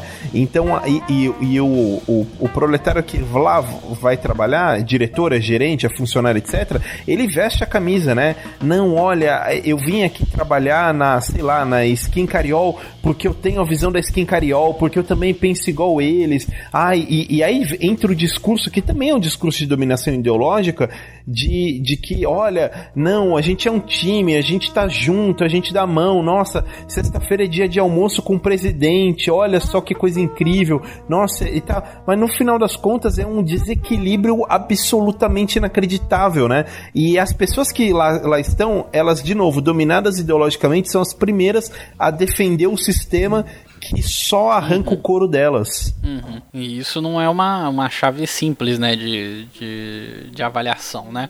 A gente, vamos pensar, por exemplo, quando o pessoal fala muito na questão doutrinação marxista, vamos lá. É, eu, eu, não, eu, não, vejo exemplo melhor de doutrinação, né, behaviorista mesmo, do que o processo de treinamento é, militar, né, do que o processo de treinamento dos militares, né. Eu não sei se alguém já passou por algum, algum tipo de treinamento aqui, né. Eu já passei por alguns, mas é basicamente, né, é, é um aviso e resposta do corpo, né. Assim, o cara, você faz um questionamento e por você fazer aquele questionamento, parabéns, você ganhou incríveis 50 flexões. Para de questionar, né. Então, é, ele vai sendo condicionado uh, em determinado ponto a somente, exclusivamente cumprir determinada ordem. Aí eu estou falando especificamente do militar em si, né? Daí a necessidade de você não desmilitarizar, por exemplo, a polícia militar, né? Porque se você tem um, um, uma força policial que questiona uma determinada ordem e essa ordem, ao ser questionada, o cara não vai preso por isso, porque é isso que acontece, né? Se o policial ele questiona a ordem do oficial, ele está sendo insubordinado e a insubordinação é tratada com o corte do soldo do profissional e a prisão dele por um período na carceragem daquele determinado órgão militar, seja, na, na seja no Corpo Bombeiro, seja no, no, na Polícia Militar, né, e assim por diante, seja no Exército, na força, na, nas Forças Armadas como um todo, você corta aquilo o mais rápido possível, né? Uhum. Agora, você está falando de, por exemplo, forças militares, é, e olha que, que, que injustiça, Isso é um exemplo né? simples, né? Sim, mas olha que injustiça. O cara que pode, que, que, que, ele não pode ser um insubordinado, ele tem que respeitar, senão ele vai preso e tudo isso que você falou, ele entra como? No caso do exército, enfim, das forças armadas, ele se alista e ele vai lá e ele pega, por exemplo, o exército tem que, tem que cumprir lá, o, né? toda a gincana ali, toda a brincadeira que vão submetê-lo. No entanto, é, o aristocrata de família militar, por exemplo, ele não entra por esse caminho. Ele entra por onde? Dois anos antes ele tá na escola de oficiais, né? Então, Sim. ele já entra acima do, do, do, do, soldado, né? Quer dizer, e o cara que pegou o exército, ele nem soldado é. Ele tem que ralar muito para virar soldado. E se ele for incrível, vira cabo. E ainda o cabo tá abaixo do oficial, né? Sim, no máximo que ele vai conseguir no final da vida dele é um subtenente, olha lá. E o oficial não. O oficial que entrou sem precisar é, tomar esporro, enfim, tudo que o, que o soldado teve que fazer, esse daí pode virar brigadeiro, marechal e por aí vai. É muito bizarro, cara. Ele é a plutocracia daquela organização. Uhum. Quer dizer, o cara, no final das contas, que manda no exército, na aeronáutica e na marinha, ele, na verdade, ele sim é um burguês por, por, por origem, né? É, é burguês, burguês não, mas assim, ele é de uma, uma classe mais abastada ali dentro, né? uma fração mais abastada dentro daquela, sim. daquela determinada organização, né? Cara, sim, mas para além disso a gente tem que pensar que, tipo, um, quando a gente fala a mídia brasileira, dá uma impressão que é muita gente, são seis famílias, né? Que basicamente comanda tudo. Então, assim, o, em, em última instância, você tem uma pulverização de meios, mas você não tem uma pulverização dos donos daqueles meios tá? Então que você tem muitas vezes você tem isso em vários campos, é você ter 40 nomes fantasias de empresas que na verdade pertencem a três grupos. Então, quando você não tem, obviamente, um monopólio, mas você tem um oligopólio de controle, onde as pessoas vão decidindo o que, que é veiculado, o que, que não é veiculado. Então, por exemplo, assim, 18 malucos param a um pedaço da Avenida Paulista para fazer uma manifestação a favor do Donald Trump, tá? Isso teve muito mais impacto midiático no Brasil do que as 1.200 escolas que estão ocupadas semana semanas. Nossa, cara, é verdade. Isso é uma escolha clara da mídia. E é uma escolha clara até mesmo do formato de se falar, né? Uma coisa é você falar, esses caras pararam a Avenida Paulista, etc, para fazer essa manifestação, nem sei exatamente se eles pararam a Avenida Paulista, mas eles fizeram a manifestação deles lá, enquanto É, dizem que eles atrapalharam bastante o trânsito, que eles pegaram, eles fizeram a manifestação dentro da via em vez de fazer na calçada, sacou? Então, Sim, né? E aí, nesse momento, você fala que é uma manifestação a favor do Donald Trump. Dos estudantes, você tem um discurso completamente diferente. Eles estão atrapalhando as pessoas a estudar. Ah, não, e, e mais do que isso, você tem um discurso fenomenal. O, o Brasil é uma coisa maravilhosa, né? Porque, por exemplo, assim, o brasileiro adora ciclovia desde que ela esteja em Paris, né? Sim. É verdade. E- e- então, assim, a ciclovia de Paris é linda. Sabe, quando passa um documentário num canal de TV a cabo falando que a educação na Finlândia ela é feita através de projetos e não de matérias específicas e, e que esses projetos multidisciplinares são comandados pelos próprios alunos, todo mundo bate palma e fala assim, gente, como eu queria morar na Finlândia. Quando um grupo de 60 a- alunos entram para dentro da escola e começam a organizar aulões com professores, profissionais e pessoas de várias áreas diferentes, para eles terem esse aprendizado enquanto eles estão literalmente fazendo faxina naquela escola e consertando o que há de errado ali, eles são basicamente vendidos pela mídia como guerrilheiros que vão basicamente ressuscitar Che Guevara dentro daquela escola. Ou como aqueles imbecis fazem, né? Botaram uma, botaram uma, uma bandeira com a foice e o martelo no colégio no Paraná. Pelo amor de Deus, né? Sabe? Então, assim, é, é aquela coisa. O, o pessoal vende de acordo com quem compra, de acordo com os interesses de quem tá vendendo, tá? Então, assim, se você pega pasquins de grande circulação, né? Tipo Folha de São Paulo, veja, você consegue ver facilmente quais são os interesses que ali estão alocados. Sim, mas, é, mas é, é- também tem essa coisa do inexplicável, João, que, por exemplo, eu falo pro São Paulo, nós somos de cidades diferentes, né? Quer dizer, de estados diferentes, São Paulo, Rio de Janeiro e Minas Gerais. Cara, aqui em São Paulo, o João Dória ganhou no primeiro turno, né? E eu ouvi, uma- mas assim, acho que eu vi umas seis vezes, pelo menos meia dúzia, de taxistas comentando comigo que votaram nele e eu perguntando, não, mas e aí, por que você votou no Dória? Ah, não, votei no Dória porque me falaram que ele era bom. Ah, não sei, não conheço, mas, mas ele é rico, ele acho que rico não rouba. E uns comentários que você fala, meu Deus, cara, é, é- onde você vive, que, que, sabe? Onde tá a sua mente, velho? Onde tá a sua cabeça? E me impressiona porque isso não acaba só no fato de, de, de um Dória ter, ter vencido uma eleição em São Paulo, ou do Crivella no Rio, mas, mas isso vai para a própria PEC 241, quer dizer, é, é, tem gente que aprova e quando você chega para ele e fala, me explica por quê? Ah, não, é porque falaram que é boa, é porque eu li que é boa, é porque no jornal falou que é boa. E, e, e a pessoa não tem profundidade para entender de fato é, a razão de concordar com aquilo. Saulo, a- assim, isso acontece em várias facetas da, da vida humana. Se você chega pra maioria das pessoas que segue uma religião e pergunta por que, que você é daquela região, eles, religião, eles vão falar assim, porque meu pai era. Se você pergunta pro pai da pessoa, ele vai falar, porque meu avô era. E, e você vai ir até o momento em que você vai estar na, na tábua de Oíja tentando entender por que, que o, o, o antediluviano era dessa religião. Entendeu? Sim. Então, assim, as pessoas, elas seguem as coisas por tradicionalismo, elas seguem as coisas por vários motivos e elas muitas vezes não se questionam. Só pra gente parar e pensar, o, o senhor Paulo Maluf se elegeu numa campanha onde ele falou: eu roubo, mas eu faço. é É verdade. genial, né? Tá? E, e assim, e, e só pra gente continuar a lembrar que o Brasil é signatário dos tratados da Interpol e tem um deputado federal que é procurado da Interpol. Eu nunca tinha pensado nisso, é verdade, cara. O Maluf é. Nossa, é verdade, cara. Sacou? Então, assim, velho, se a gente for pensar, as pessoas de fato. Aí é o Bertolt Brecht na veia, cara. O pior analfabeto é o analfabeto político, cara. As pessoas acham que política. Primeiro, as pessoas acham que política acontece de dois em dois anos durante o horário eleitoral. Sim.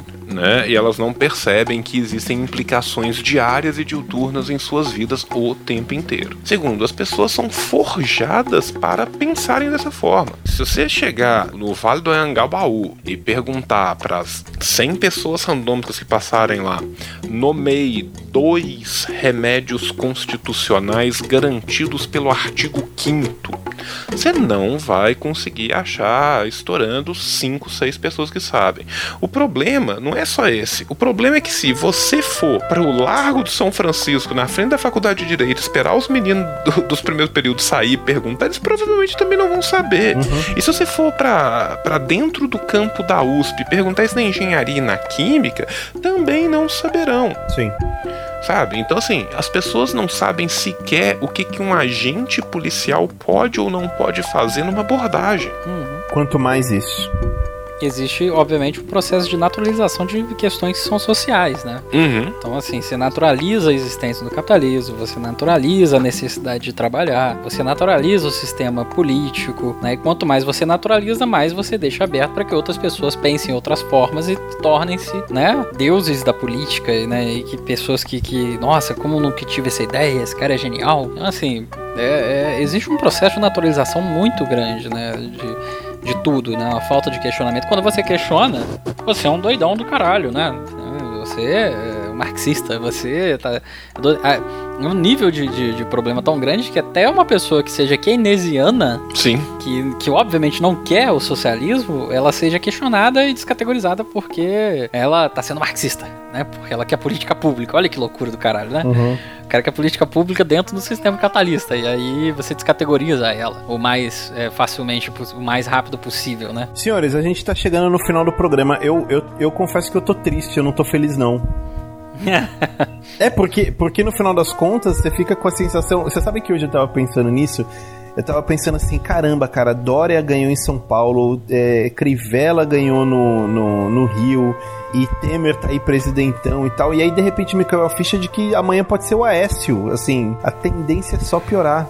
Cara, eu, eu vou ser muito sincero com você. É, o, o, simples fato da, da derrota clamorosa do João Leite aqui em Belo Horizonte, aliado ao fato da vitória do do, do Cone em São Paulo, né? Que tipo, uhum. que foi basicamente tipo o biônico do Alckmin, uhum. me mostra muito claramente que o presidenciável do PSDB, a não ser que ocorram grandes mudanças desse cenário, será o senhor Geraldo Alckmin. É, tudo, tudo indica, né? O sonho, é, exato. Não, e é, é assustador, é assustador. Aliás, a gente falando de dominação ideológica, me assusta muito o Crivella porque. E por que me assusta muito o Crivella? Porque ele tem uma tríade de dominação ideológica, né? Ele, ele, ele participa da dominação ideológica religiosa, da dominação é, ideológica política e da dominação ideológica midiática, não? Cara, é, sim, sim, né? E o tio dele tá aí, né? Trabalhando ativamente nisso há muito tempo. A ideia deles é chegar em cargos de executivo, principalmente para conseguir chegar um dia no executivo federal para conseguir nomear ministro do STF, porque aí a gente pode ter uma teocracia, né? Nossa, nossa, velho. E agora, a gente tem que ter autocrítica, sabe? Então, por exemplo, assim, o PSTU propôs o voto crítico no Freixo no segundo turno. Agora, eu, eu vou ser muito sincero, eu vi o, o debate do Freixo com o Crivella e eu vi a internet inteira batendo palma e falando: Nossa, Freixo, você é lindo, samba, lacra, diva, mito. A verdade, cara, é que nós esquerdas como um todo, apesar de eu ter uma dificuldade enorme de colocar o pessoal na esquerda, mas vamos lá, vamos, vamos, vamos passar dessa dificuldade minha. Mas assim, nós, esquerda como um todo, cara, a gente tem que entender que muitas vezes, cara, o discurso do Freixo, ele é aplaudido no Leblon, cara. Mas ele não é compreendido em Bangu, velho. Uhum, é, sabe? então, assim, sentido. assim, o, o Freixo já tinha ganhado no primeiro turno na classe média e na classe rica inteira do Rio e perdeu na periferia toda, cara. E continuou no segundo turno num discurso que muitas vezes é um discurso academicista, que muitas vezes é um discurso extremamente elevado, incompreensível e tétrico pro trabalhador, cara. Ele não fala pro chão de fábrica. E assim, porra, cara, beleza. Aí os caras vão falar assim, porra, João, você é o cara mais pedante do mundo, você é especialista em Suméria, cara, vai tomar no seu cu. Quem que é você para falar isso, cara? A diferença é que eu não tô concorrendo a uma prefeitura de uma grande cidade. Então, assim, sendo muito real politique, sabe? Se de fato ele precisava de quebrar uma diferença nas clivagens econômicas mais baixas do Rio de Janeiro, cara, ele tinha que ter mudado o discurso. Ele, tinha que, ele não pode chegar e falar como se ele estivesse dando aula numa pós, cara. Claro, aliás, isso daí é o que aconteceu também com o Haddad aqui. O Haddad, ele ganhou em bairros nobres, tipo Alto de Pinheiros, cara. E aí na periferia Sim. ninguém votou no cara. Sacou?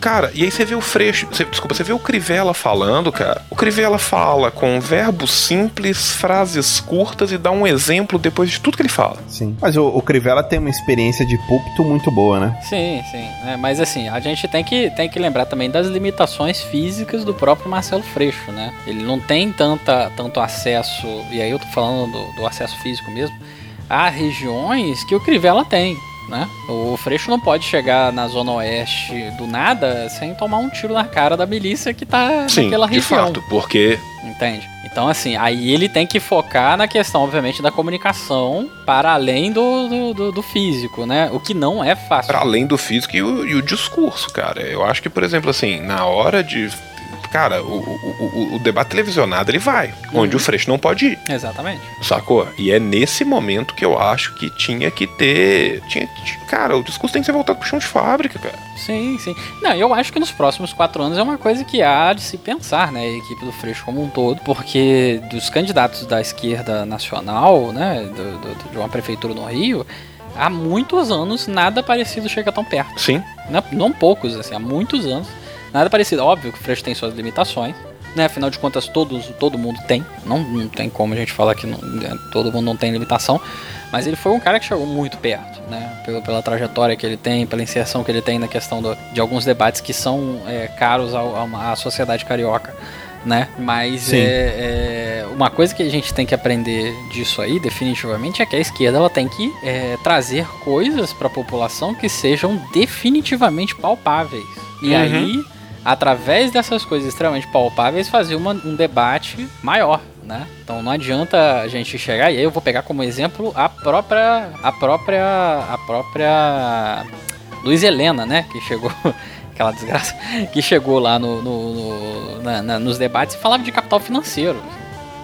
Quem sabe que é capital financeiro, entendeu? É muito complicado, cara. É muito complicado.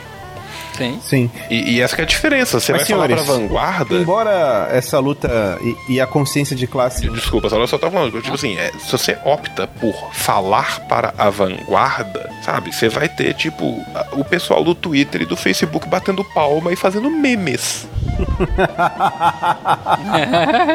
Senhores, a luta e a consciência de classe está cada vez mais des é, desmobilizada. Essa é a verdade. É, é a triste verdade que eu acho que traz a gente até o final desse podcast. Não, não, eu, eu ia falar assim, eu, eu, eu, gosto de acreditar que o capitalismo, assim como todo bom, bom bandido, será derrubado pela sua própria certeza da hum. impunidade. Cara, eu tenho um ex-professor, aliás, ele é um ex-professor que já gravou os Osmose, o Giovanni. Sim. O uhum. Didio, ele tem uma frase que eu adoro, que ele fala o seguinte, se até o Império Romano caiu, qualquer outra coisa pode cair. Eu acho incrível essa concepção dele. Sim. E cara, mas é, é o que é eu verdade, tava falando cara. no começo, velho. A gente não tá vivendo o fim da história, cara. Uhum. Sim, a gente só tá passando por ela. Mas, senhores, posso falar que bom que eu só tô passando na história ao lado de homões da porra como vocês. Saulo, eu vou te falar que, que tudo que eu espero no final do episódio, cara, é que a gente tenha derrapado pouco na gala, cara. É Pô, pra quem ouviu esse programa e quer mandar um e-mail pra gente, faça isso, contato.osmose.com.br, curta a nossa página no Facebook, facebook.com.br Osmose, siga o Twitter by Osmose, nos ajude a divulgar esse programa e o Osmose está de volta. Senhores, obrigado por terem participado do começo dessa segunda temporada. De nada, é nóis. Pô, que isso, cara, obrigado a gente, uma honra enorme, sempre que precisar também. Exatamente. Osmose.